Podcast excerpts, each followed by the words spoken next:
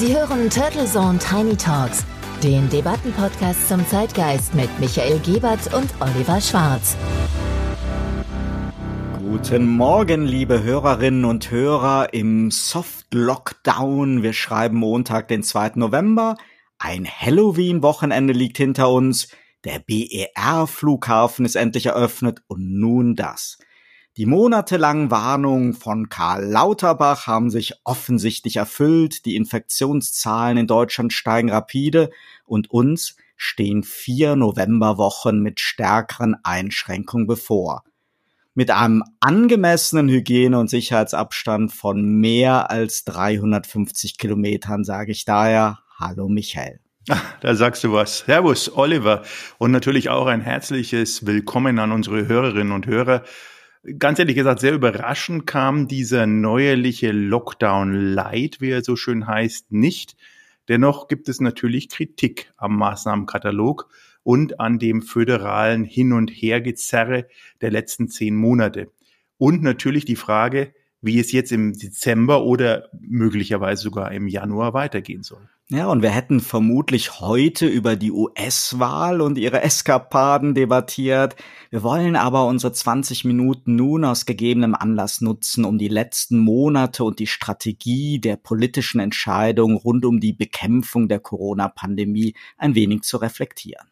Das wäre natürlich ideal, weil ich denke mal, die US-Wahl wird uns äh, dann noch genug Gesprächsstoff liefern. Ähm, ich glaube, du hast ein paar O-Töne zum Thema Pandemie auch zusammengestellt. Lass uns doch mal zur Einstimmung reinhören. Zuerst einmal äh, rate ich äh, zur wachsamen Gelassenheit. Der Winter wird schwer.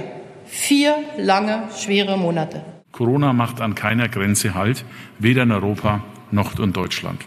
In den letzten Wochen sind die Zahlen der Neuinfektionen mit dem Coronavirus deutlich in die Höhe geschnellt. Die Zahl der intensivmedizinisch behandelten Fälle hat sich in den letzten zehn Tagen verdoppelt. Eine solche Dynamik wird unsere Intensivmedizin in wenigen Wochen überfordern. Und deswegen spielen wir im Team Vorsicht und Umsicht. Wir müssen jetzt Corona ausbremsen, bevor wir echte Notbremsen machen müssen. Wir werden über neue Konzepte nachdenken. Es gibt viele Ideen. Aber es ist richtig, dass wir heute Dinge wissen, die wir im März noch nicht wissen konnten. Das ist die Erkenntnis, die wir nun mittlerweile durch das Virus haben. Es sind die Kontakte. Zwar derzeit gelingt es uns in der Hälfte der Fälle nicht mehr, die also Kontakte zu identifizieren und in der anderen Hälfte geschieht es oft viel zu spät. Michael, wenn du das so hörst, wie hast du diese letzten zehn Monate denn empfunden und wie bewertest du die Strategie hinter den aktuellen Lockdown-Maßnahmen? Die Meinungen darüber schwanken ja irgendwo zwischen zu hart oder zu spät und zu zögerlich und zwischen fürsorglichem Bazooka-Engagement und kopflos getriebenem oder zerstrittenen Handeln. Ja, zum einen überrascht mich ja, dass der Staat jetzt immer in äh, kürzeren Abständen seit den letzten zehn Monaten reagiert. Und zwar, wenn wir in Deutschland reden, 16 Mal immer anders reagiert. Und wenn wir uns vielleicht mal in die Zeit in März zurückversetzen oder in den Januar vielleicht sogar, wo bei der Firma in Bayern hier hinten Automobilzulieferer die ersten Fälle auch da waren, dann wurde das in allen Belangen nicht ernst genug genommen, meiner Meinung nach. Und von da aus hat sich eigentlich eine nicht reaktive Situation entwickelt, die dann Überreaktion hervorgerufen hat, in dem Moment, wo die Fallzahlen überall gestiegen sind und äh, die deutsche Politik erschreckend feststellen würde, musste, dass die Einschläge näher kommen. Insofern ist meine kritische Schnellanalyse der letzten zehn Monate durchweg extrem durchwachsen, weil zum einen die Reaktionen wirklich überzogen im Sinne von unangemessen sind, weil eben nie an die Folge gedacht wurde, wie werden die denn dann wirklich durchgesetzt? Wie werden die kontrolliert und wie werden sie kommuniziert? Und wir sind, äh, wenn wir uns mal auch das anschauen, seit den letzten zehn Monaten schlichtweg ähm, ja jenseits einer funktionierenden Demokratie, jenseits einer funktionierenden Maßnahmenkatalogisierung, die auch durchsetzbar ist.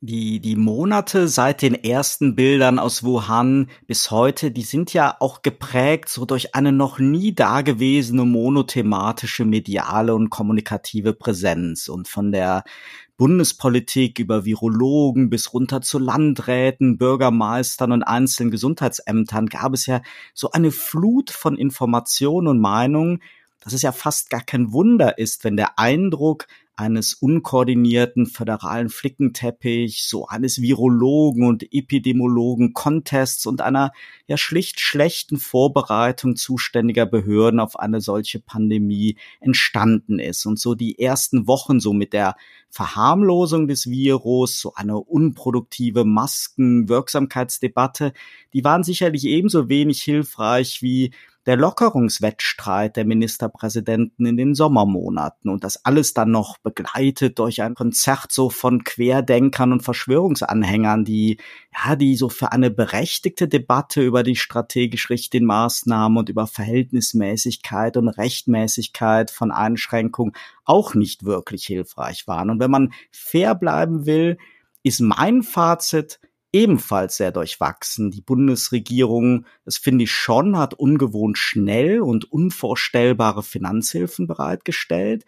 Aber dieser neuerliche Soft-Lockdown jetzt im November, der zeigt da auch, und ich glaube, da sind wir beide ganz ohne Besserwisserei und erhobenen Zeigefinger, dass zwar viel gemacht worden ist, der gute Wille sicherlich auch vorhanden ist, viele auch bis so an die Grenzen und darüber hinaus gegangen sind, aber dieser permanente Reibungsverlust, Kompetenzgerangel, föderale Alleingänge, die zu geringe Digitalisierung der Verwaltung, Mangel an Personal und Ressourcen in Gesundheitsämtern, ich könnte noch ewig reden, die haben ja irgendwo dazu geführt, dass dann doch nicht genug getan worden ist. Insofern die Maßnahmen jetzt wirken wirklich wie so ein überfälliges Notmanöver, also kurz vor dem Eisberg. Ja, deswegen nennen die es ja auch Wellenbrecheraktion, was an sich schon meines Erachtens der falsche Begriff ist. Wenn man sich überlegt, es hinterlässt immer dieses mulmige Gefühl, dass die, die dort anscheinend an den Hebeln sitzen, sich beraten lassen von Experten und solche, die es vorgeben zu sein, in einer maßlosen Hilflosigkeit gerade aufgehen. Und das ist natürlich bei so einer dramatischen Situation und den dramatischen Folgen, die aus den Handlungen und Vorschriften entstehen, alles andere als schön. Ähm, wenn man sich anschaut, die von dir ähm, erwähnten Milliarden an Hilfen, äh, heute äh, kommt im Handelsblatt dazu auch noch, glaube ich, ein Bericht, jeder am Wochenende äh, zumindest schon mal avisiert. Da war der Altmaier im Gespräch mit dem Herrn Scholz. Und da wurde gesagt, dass von den 20 Milliarden, die mal im Mitte des Jahres avisiert wurden, gerade mal zwei Milliarden abgerufen sind und die jetzigen 10 Milliarden sozusagen noch aus diesem Topf zu füllen sind für die Solo-Selbstständigen und die Kleinunternehmer. Daran sieht man ja nicht nur, dass diese Hilfen zwar da sind, aber da, dass die Prozesse und das Durchwinken und das eigentliche Auszahlen nach den erschreckenden großen, ähm, ja, teilweise auch wirklich mit krimineller Energie behafteten Zuwendungen dieser Mikrobeträge von 2.000, 3.000 Euro immer, immer schwieriger werden. Und ich habe die grobe Befürchtung, gerade bei den kleineren Unternehmen und Selbstständigen, dass die Hilfen erst dann ankommen, wenn die wirklich pleite sind. Ja, und wir, wir debattieren ja heute hier nicht auf der Ebene von Corona-Leugnern oder Politikhassern, sondern versuchen so ein wenig einzuordnen und so einem Thema eine sachliche Debatte zu schenken, das noch sehr, sehr lange unser Leben bestimmen und sicher neben steigenden Zahlen an Erkrankten mit Folgeschäden und Todesfällen auch zeitversetzt dann für sehr viele Insolvenzen, Existenzverluste und Arbeitslose sorgen wird. Und da sollten wir uns, glaube ich, nichts vormachen. Und deswegen finde ich es wichtig, mal so einen Blick so auf die Kommunikation zu werfen. Und eine kommunikative Ausprägung dieser Pandemie, die ich sehr kritisch sehe, ist die Art der Vermeldung von Infektionszahlen, Reproduktionsfaktoren und, und, und, ohne belastbare Bezugsgrößen und Zahlen im Kontext der Maßnahmen, die einfach nicht richtig erklärt wurden.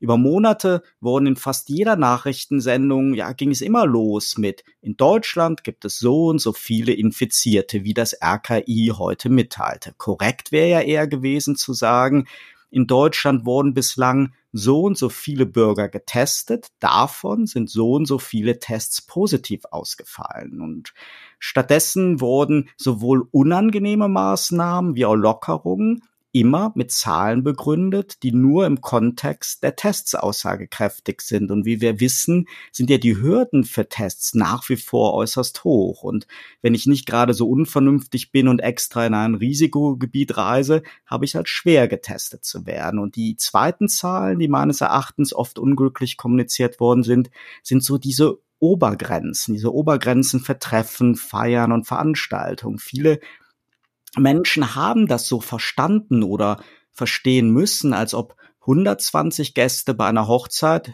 für den Einzelnen potenziell gefährlicher sind als 99 oder dass elf Teilnehmer einer Familienfeier aus drei Haushalten medizinisch gefährlicher sind als zehn aus zwei Haushalten. Dabei treibt die Politik dabei ja etwas ganz anderes, nämlich die Komplexität der Nachverfolgung im Ansteckungsfalle und damit nämlich im Zusammenhang die latent überlasteten Ressourcen der Gesundheitsämter. Ja, mir ist es auch ganz ehrlich gesagt von Anfang an nie so richtig klar gewesen, warum die Medien jetzt wirklich äh, in einem Rekordtempo, was ich zumindest in meiner, sage ich mal, Erfahrung noch nie so gesehen habe über diesen langen Zeitraum, wirklich galoppierend neue Zahlen herausbringen und neue Expertenmeinungen und alle, alle Neuigkeiten verdrängt werden außer Corona-News. Und das führt auch zu einer Abstumpfung dieser Information. Das darf man gar nicht unterschätzen. Und ich glaube, da muss man den Medien auch so ein bisschen den Peter zuschieben und sagen, Leute, warum ist denn das so, dass die, dass die Personen draußen, die Bürger und Bürgerinnen, schlichtweg das auch gar nicht mehr hören wollen. Und ich halte es da, obwohl ich wirklich auch eine andere Meinung zum Trump habe, in dem Fall mit dem Trump und sagt, naja, in dem Moment, wo weniger getestet werden, werden auch weniger äh, gemeldet. Ja, das ist genau der Punkt, weil was wir jetzt feststellen werden mit diesem Lockdown Light, genauso wie mit dem anderen Lockdown, ist, dass die Leute natürlich weniger getestet werden, weil sie weniger rausgehen. Dann werden diese Testzahlen sinken. Und von Anfang an wurde ja auch nie kommuniziert, dass dieser Test schlichtweg eigentlich gar nicht Covid geeignet ist, sondern äh, für was ganz anderes mal entwickelt wurde. Das heißt, die Fehltestungen sind auch relativ hoch was jetzt auch nicht unbedingt vertrauensbildende Maßnahme ist. Und das Weitere, was mich ein bisschen erschreckt ist, wenn man sich die mediale Kommunikation der letzten Monate anschaut, dann wird ja immer gesprochen, dass die Leute, die verstorben sind, an Covid verstorben sind. Und das ist auch leider eben nicht richtig kommuniziert. Covid war so der Booster zu einem bestehenden extrem entweder schon belasteten oder etwas kritischen Gesundheitsbild in der Risikozielgruppe. Das heißt noch lange nicht, dass es natürlich äh, in irgendeiner Art und Weise vernachlässigt oder weniger schlimm sein sollte. Aber es wurde immer Panik gestiftet und das ist im Moment sehr kontraproduktiv. Und im Gegenteil wurde natürlich auch verharmlost und so ein schönes Beispiel so für diese unterschiedliche Art der Politiker in dieser Pandemie zu kommunizieren, sind ja nicht nur die seit Monaten täglichen Fernduelle von Armin Laschet und Markus Söder, sondern jetzt ganz aktuell auch die begleitenden Erläuterungen zum Lockdown im November. Bei Wirtschaftsminister Altmaier klingt das Ganze so, als ob jeder Unternehmer, jeder Arbeitnehmer, jeder Bürger völlig beruhigt schlafen könnte, sämtliche verkündeten Hilfen schon in kürzester Zeit und unbürokratisch ausgezahlt würden, ein wunderschönes Weihnachtsfest bevorsteht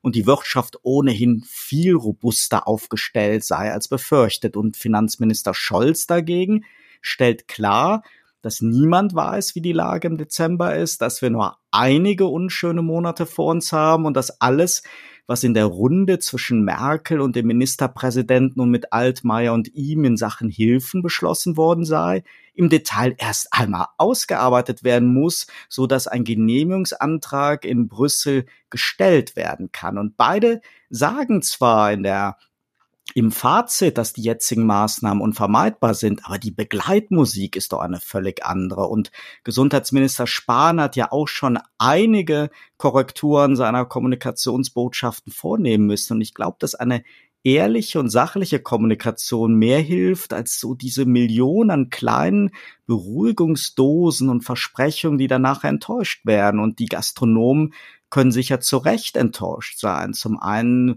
weil sie viel investiert haben und nicht die erkennbare Hauptquelle des aktuellen Infektionsgeschehens sind, aber zum guten Teil auch, ja, weil sie noch die Aussagen in den Ohren haben, dass es keinen neuen Lockdown geben würde und dass man niemanden hängen lässt. Und das ist ja nicht die einzige Branche. Kurzum, ich habe kein gutes Gefühl dabei, wenn jetzt immer wieder auf den Impfstoff verwiesen wird. Der wird noch dauern und es wird sicher noch länger dauern, bis jeder von uns dann einen Impftermin hat. Dagegen befürchte ich, wird die Schlacht am Regal um Toilettenpapier eher ein Kindergeburtstag sein. Ja, das, das ist das eine. Äh, ganz ehrlich gesagt, die Impfstoffe, man muss ja, wenn man sich äh, die weltweite Karte der Impfstoffforschenden Unternehmen anschaut, dann sind das mittlerweile nicht Hunderte, sondern Tausende, ähm, weil natürlich jedes dieser Unternehmen extrem gut finanziert ist, weil die Finanzierer, die Venture-Kapitalisten und wer da auch immer Geldgeber ist, einen riesigen Markt für sich sehen. Und das ist ja auch richtig so. Auf der anderen Seite macht die Auswahl das Ganze wieder schwierig und bei der Auswahl der richtigen ähm, Dosierung respektive des richtigen Herstellers komme ich auch gleich mal zur Auswahl zum Beispiel von den ähm, Entwicklern der Corona-App, die ja auch uns äh, vor wenigen Monaten vorgestellt wurde als der Gral und der Heilsbringer und aber schon Geburtsfehler aufgewiesen hat, die dramatisch sind und waren. Und wo sehr, sehr viele Chancen vertan wurden. Also wenn du Gastronomie ansprichst, hinterfrage ich ja bis heute, warum denn diese Registrierung in allen 16 Bundesländern und auf jeder Gastronomie-Ebene und jedem Restaurant anders sein muss. Warum kann denn keine Corona-App auch gleichzeitig eine Registrierung-App sein? Warum muss da jetzt das Datenschutzrecht so interpretiert werden, dass man sich wirklich im Weg stehen muss? Und spannenderweise aktuell läuft auf höchster Ebene in der Politik die Debatte, warum denn hier nicht der Datenschutz ausnahmsweise ausgehebelt beziehungsweise aufgeweicht werden kann. Diese Debatte hätte man vorher führen müssen, weil ich denke mal rein vom Budget her würde hier eine Änderung von den beiden großen Anbietern SAP und Telekom auch wieder einige Millionen verschlingen, was auch wieder keine vertrauenswürdige Basis ist. Und wenn man sich mal die Fallzahlen, die gemeldeten Fallzahlen und nicht die Downloadzahlen anschaut, weil 24 Millionen Downloads fälschen auch ein bisschen in das Gesamtbild und die Aussage Aussage kommt jetzt von der Staatsministerin für Digitales im Kanzleramt, der Doro Bär, die sagt, granatenmäßige 26.000 hätten schon ihre Tests dort entsprechend registriert. Unter uns 26.000, das ist gar nichts. Das ist mikrobisch. Das ist eigentlich ein Armutszeugnis und eine komplette Katastrophe, wie effizient diese App ist. Du, ich glaube auch, da ist viel zu kurz gesprungen worden. Es gab und gibt doch so viele innovative Ansätze, auch mit KI, die man sehr wohl datenschutzkonform hätte einbauen können. Den Datenschutz hier als Vorwand zu nutzen, so für so eine App-Entwicklung, deren Auftrag es trotz hoher Kosten anscheinend nicht war, das bestmögliche Toolset zusammenzustellen und permanent weiterzuentwickeln, das ist wirklich unsinnig. Warum sollte man es denn nicht dem Nutzer überlassen, freiwillig und bewusst Features zu aktivieren? Das ist bislang wirklich eine ungenützte Chance und sehr, sehr schade. Anscheinend haben Medienberichte über die App-Anwendung in China Anfang des Jahres so verschreckt, ja, dass man einfach jede Debatte vermeiden wollte.